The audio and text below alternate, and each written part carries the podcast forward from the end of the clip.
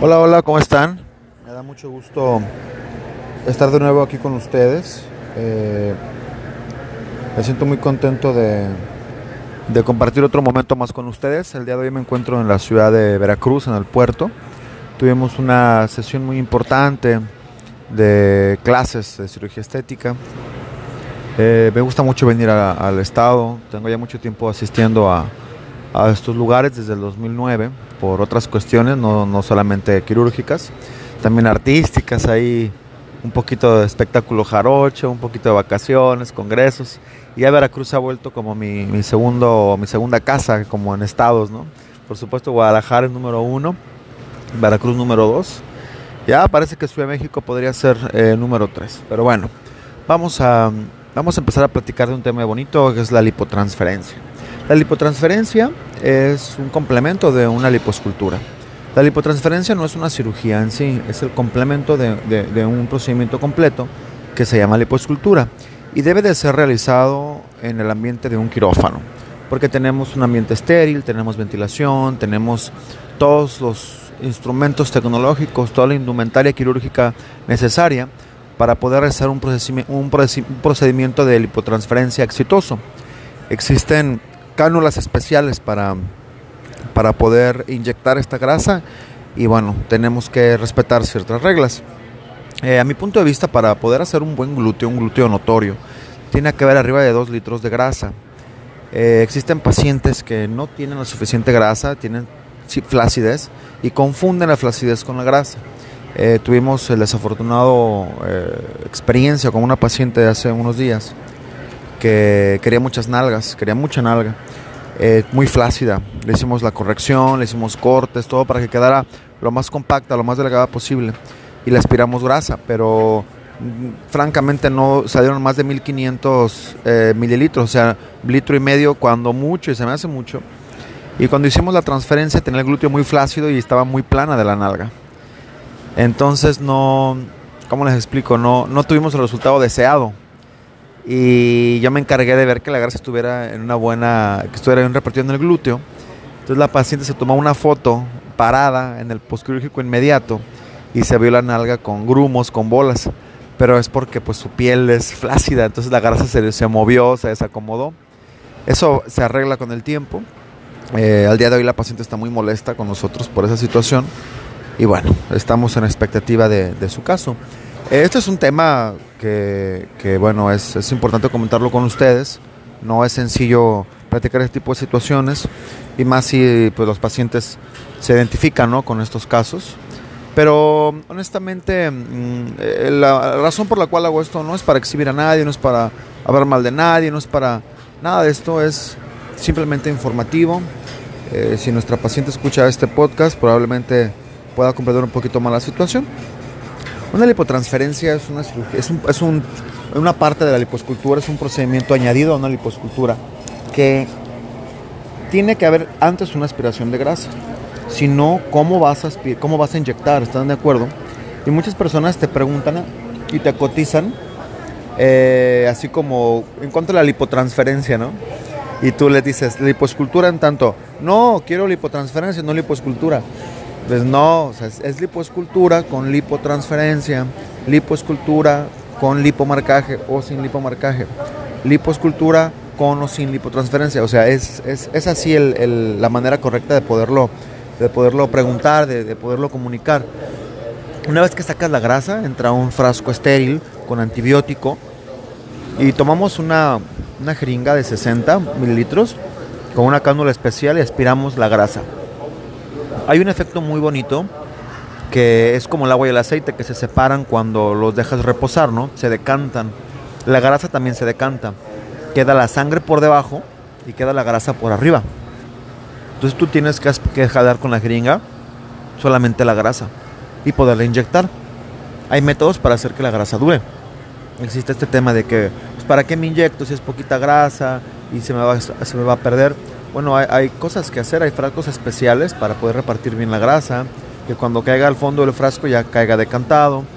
Existen eh, tecnología como microaire para poder aspirar la grasa pura y provocar menos sangrado y por consiguiente pues menos reabsorción ya dentro del glúteo. existen también eh, ya otros cuidados, como por cada jeringa que tú inyectas de grasa, te pones un mililitro de, plasma y eso ayuda, ayuda demasiado a, que se mantenga este, este, e, este, este, volumen, ¿no? Y tu plasma, o sea, el plasma del paciente, ¿no? Que lo centrifugas y se, separan los elementos rojos de la sangre con el plasma, que es el líquido amarillito, que muchos pacientes se inyectan en la cara o se lo untan. Eh, y bueno, eso, puede hacer que la grasa dure más, ¿no?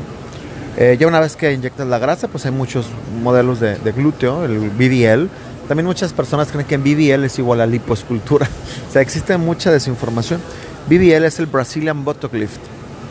Brazilian Buttock Lift es un glúteo grande, eh, proyectado hacia atrás, ¿sí? Que la zona del derriere está muy pronunciada y se ve un glúteo grande, como un glúteo brasileño, por eso es Brazilian Buttock Lift. Y lo referente a un glúteo colombiano, pues es una, paciente con más cadera, ¿no? Ah, por ahí decía un doctor que, que el glúteo como de las modelos, que lo estaban pidiendo algunas pacientes. Eh, a lo mejor a él, a mí no me ha tocado, no me ha tocado ver una paciente que quiera glúteo como de modelo, eh, que son pequeños, firmes, pero no, no, no me ha tocado.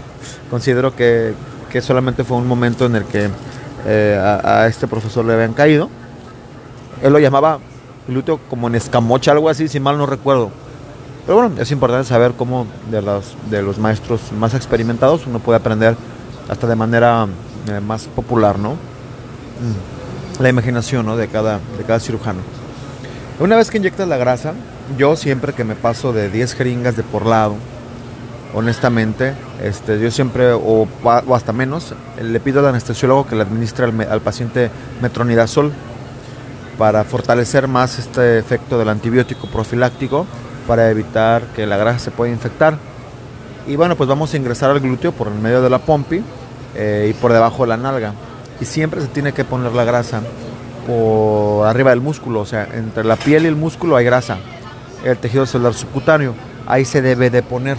Nunca hay que poner la grasa bajo el músculo, eso es peligroso. Eso eh, hay, bueno, hubo, hubo en su momento una tasa alta de muertes por tromboembolismo pulmonar, porque la grasa se presionaba sobre la vena glútea, que está por eh, abajo del músculo, se entraba en la circulación y se, y se metía a la circulación pulmonar y cardíaca, y ahí la bola de grasa, la célula de grasa, se instalaba y no permitía la circulación correcta. Y los pacientes se morían de manera instantánea. Eso es un, tromboembolismo pulmonar. se dieron cuenta que se estaban haciendo así las, las, las, lipotransferencias por medio de necropsias y pues dijeron que ya no tenemos que hacerlo así y se tiene que hacer la ah, transferencia de grasa de manera subcutánea. Esto es un buen este es un buen paso, eso fue bueno. En lo particular pues es más seguro, no pasan los, los tromboembolismos, es es nulo el riesgo de tromboembolismo por esta situación si lo pones en la grasa, ¿sale? Eh, como les comentaba, existen también como en la liposcultura instrumentos para hacer una lipo más detallada, más eh, con alta definición, pero también existen instrumentos para que la lipotransferencia sea, sea pues mejor llevada a cabo. En lo particular, a mí me parece muy útil la utilización de un rodillo para poder eh, dejar la nalga parejita, dejar la nalga eh, lisita. Hay de glúteos que están lisitos y al día siguiente están hechos bola.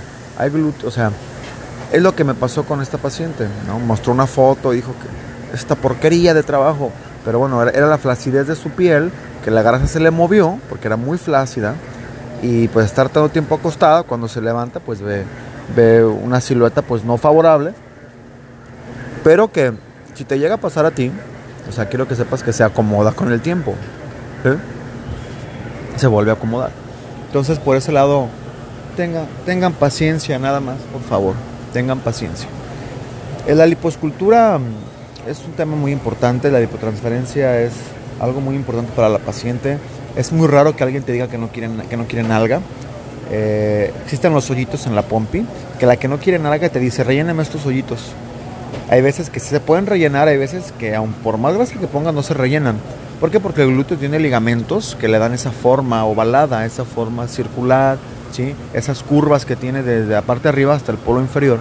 El ligamento de Lushka, que es un ligamento muy poderoso que le da sostén al glúteo, que a veces generamos retracciones en ciertas partes por celulitis, por X cosa, Y por más que tú rellenes, no se rellena, al contrario, se pronuncia más.